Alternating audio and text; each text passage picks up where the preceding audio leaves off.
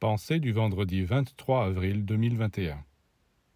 Pourquoi les humains ne comprennent-ils pas que tout ce qu'ils font produit des conséquences et qu'ils ne peuvent pas continuer à transgresser impunément les lois de la nature et à troubler le travail des éléments? Par leurs actes, mais aussi par leurs pensées et leurs sentiments, par leur attitude anarchique, ils provoquent les forces de la nature qui finissent par réagir pour remettre de l'ordre. La nature n'est pas quelque chose d'inerte, d'insensible, avec quoi on a le droit de faire ce que l'on veut. Chaque fois que les humains dépassent les limites de ce qu'elle peut supporter, elle riposte.